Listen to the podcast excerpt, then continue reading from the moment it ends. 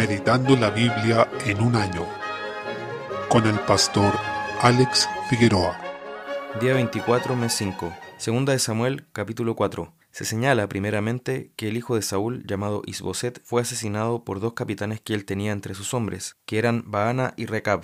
Ellos hicieron un atentado contra Isboset mientras él se encontraba durmiendo. Lo hirieron y lo mataron, pensando que con eso ganarían el favor de David. Pero ellos no se daban cuenta que David no quería establecer su reinado por medio del derramamiento de sangre, sino a través de la voluntad de Dios y por su providencia. Ciertamente David no era un sanguinario que estaba estableciendo su reino de manera carnal o terrenal, como lo haría cualquier aspirante pagano al trono, considerando que ese tipo de atentados y de formas de proceder eran típicos de quienes no conocían a Dios, y los encontramos en cualquier reino a través de la historia. Pero David dejó claro que él no estaba a favor de este derramamiento de sangre y por tanto ejecutó a los autores de este atentado, quienes al mismo tiempo eran traidores, y como tales no podían prosperar delante de Dios. Capítulo 5. David fue proclamado rey de Israel y las demás tribus se unieron en torno a él, aunque ya se evidenciaba que había una división entre las tribus del norte y la tribu de Judá, que era la que estaba más al sur. No obstante, lo reconocieron como rey finalmente y ejerció su mandato 40 años en total. Por otro lado, David tomó la ciudad de Jerusalén, un hecho muy relevante ya que hasta ese momento estaba en manos del pueblo llamado Jebuseo, y había permanecido bajo el control de ellos, pues los de Judá no lo habían podido expulsar, pero finalmente David la tomó y con eso estableció su capital allí y se quedó en la fortaleza de Sión. En consecuencia, se produjo un cambio bastante importante en cuanto a lo geográfico, pero también en lo espiritual, porque esto determinó que el templo de Dios quedara en esa ciudad, y por eso fue llamado Templo de Jerusalén justamente. Recordemos que David, como rey, estaba anticipando en varios aspectos al Señor Jesucristo. Por tanto, vemos que la toma de Sión es fundamental, porque luego a la ciudad celestial también se le llamaría Sión o Jerusalén celestial. Y con esta toma él estaba anticipando lo que iba a ser el Señor Jesús, llevándonos a la gloria, a la Sión del cielo, lo cual conquistó mediante su justicia perfecta, por su obediencia hasta la muerte. Por otro lado, vemos que David fue reconocido por otros reyes, como por ejemplo Hiram, rey de Tiro, y esto no es del todo bueno, porque David va mostrando un corazón débil hacia el pecado al tomar más concubinas y mujeres de Jerusalén, cosa que la ley prohibía en Deuteronomio capítulo 17. El Señor fue dando a David victoria sobre sus enemigos,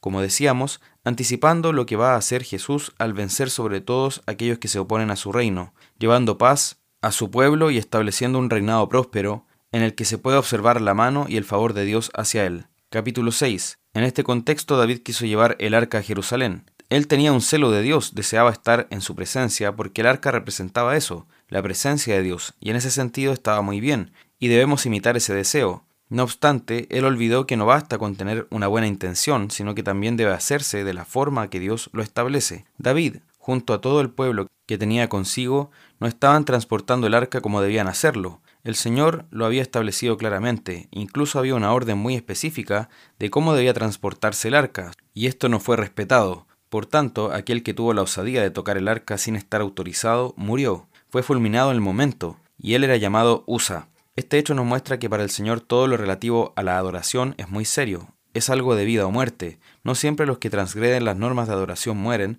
pero eso no significa que para el Señor no sea grave. Él, en esos momentos que son fundacionales, o donde está demostrando el inicio de una era, demuestra de una manera más elocuente y clara la importancia de esto, pero eso no significa que después la pierda. Nosotros debemos guiarnos por esta palabra y ver que el Señor debe ser temido y su adoración debe ser tomada muy en serio. No obstante, también debe disfrutarse y desearse, como vemos en las escrituras que David lo hacía, danzando delante del Señor con todas sus fuerzas. Muchos se han tomado de estos hechos para decir que en el culto se debe bailar, pero primero debemos considerar que aquella era una danza ceremonial, no era un baile recreativo simplemente, como en una fiesta. Y segundo, esto tiene que ver con un verdadero desfile, con un festival religioso, por así decirlo, que estaba teniendo este pueblo al recibir el arca en Jerusalén. Por tanto, era una festividad, una celebración nacional, al tratarse de un hecho histórico por estar entrando el arca en la ciudad para quedarse allí. Por consiguiente, de estos hechos debemos extraer que la presencia del Señor y la adoración a Él debe disfrutarse de todo corazón, y no el hecho de que el baile sea prescrito como un elemento del culto.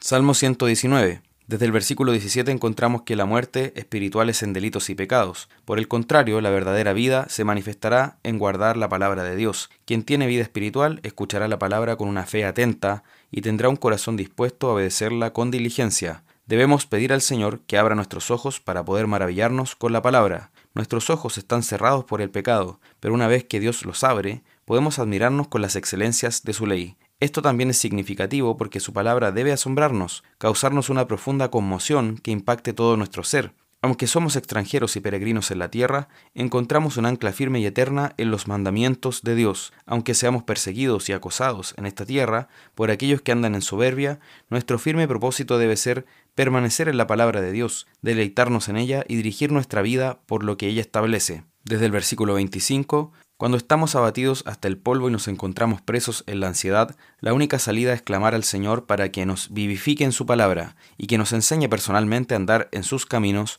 por el poder de su Espíritu, que nos haga entender para que nuestro pensamiento y meditación sean sus maravillas, y así seamos sostenidos en su voluntad. Debemos pedir al Señor que nos conceda su ley, porque nuestra naturaleza de pecado no desea andar en obediencia, sino en rebelión. Solo Él puede ensanchar nuestro corazón para que corramos por el camino de sus mandamientos. Proverbios capítulo 15, versículos 31 y 32. Reitera la importancia de escuchar los consejos sabios y la ruina que resulta de desecharlos. Quien escucha a los sabios con atención y disposición será también un sabio, pero quien no los escucha menosprecia su alma. Por tanto, procuremos escuchar a quienes nos aconsejan desde la palabra. Agradezcamos esas amonestaciones y reprensiones y consideremos la preocupación que demuestran por nuestra alma. No los rechacemos con orgullo, porque de otra forma estaremos menospreciando nuestra alma y encontraremos gran ruina en ello. Juan capítulo 13, desde el versículo 31 vemos que el Señor da el nuevo mandamiento cuando dijo que os améis unos a otros como yo os he amado.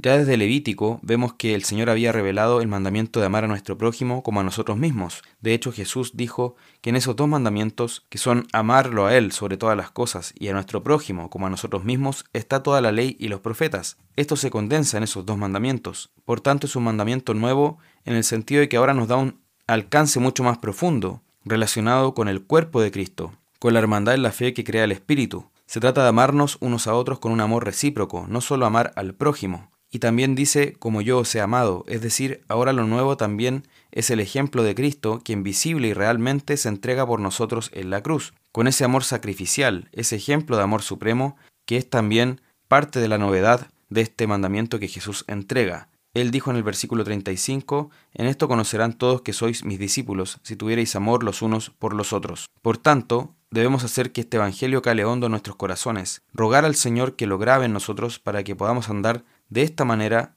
en este amor que Él demanda. Capítulo 14. Se revela que Jesús es el camino al Padre. Él estaba hablando de lo que iba a ocurrir cuando Él se fuera a preparar morada para ellos. Él partiría de este mundo a preparar una casa en el cielo para sus discípulos. Él les dijo entonces que los iba a tomar para sí mismo, para que donde Él está, sus discípulos también puedan estar. Jesús dijo, y sabéis a dónde voy y sabéis el camino. Claramente eso se refiere a que debían saberlo, pero Tomás expresó que ellos desconocían estas cosas. Y ahí es donde surge esta declaración gloriosa y tan significativa de Jesús. Yo soy el camino y la verdad y la vida. Nadie viene al Padre sino por mí. Por tanto, Jesús es la única forma que tenemos, como humanos, bajo el pecado, de llegar al Padre. No hay otro camino posible, no podemos llegar por nosotros mismos, ni podemos llegar a través de otros dioses, ni otros medios. Muchos dicen hoy en día, y es la creencia más popular, que todos los dioses tienen algo de verdad, y que nos llevan a conocer un aspecto de esa realidad a la que debemos acceder, y que lo que importa es ser sincero. Sin embargo, el Señor nos dice que el único camino para llegar al Padre es Jesucristo, y lo está diciendo Él mismo, porque Jesucristo es la imagen de Dios para nosotros. No hay forma de conocer a Dios si no es a través de Jesucristo. Todo lo que conocemos de Dios lo conocemos por medio de Jesús, quien ha visto al Padre y quien nos dio a conocer las palabras que escuchó de Él en la eternidad. Por tanto, debemos esforzarnos en rogar al Señor para que nos ayude a ver de esta manera a Jesucristo y a través de Él poder llegar ante su presencia y disfrutar de su comunión. Nos enseña también que Jesús es personalmente la verdad. Cuando alguien miente, está revelándose de manera directa contra el Señor porque Él no solo dice lo que es verdad, sino que es la verdad. Por lo mismo, con esto no solo se prohíbe la mentira, sino que también el relativismo, que implica creer que las distintas formas de pensar son igualmente válidas, pero solo la verdad es legítima y válida, y toda mentira debe ser desechada. No podemos ser indiferentes ante la mentira, sino que debemos aborrecerla por amor a la verdad que es Jesucristo. Y Él también es personalmente la vida, es decir, no solo da vida, sino que es la vida. Esto implica que no podemos encontrar esa vida fuera de Él y que todo lo que se aparte de Él es muerte. Solo en Cristo podemos tener vida y vivir como debemos vivir, porque Él vino para que tengamos vida y vida en abundancia. Por otro lado, también es importante que Jesús encuentra gloria en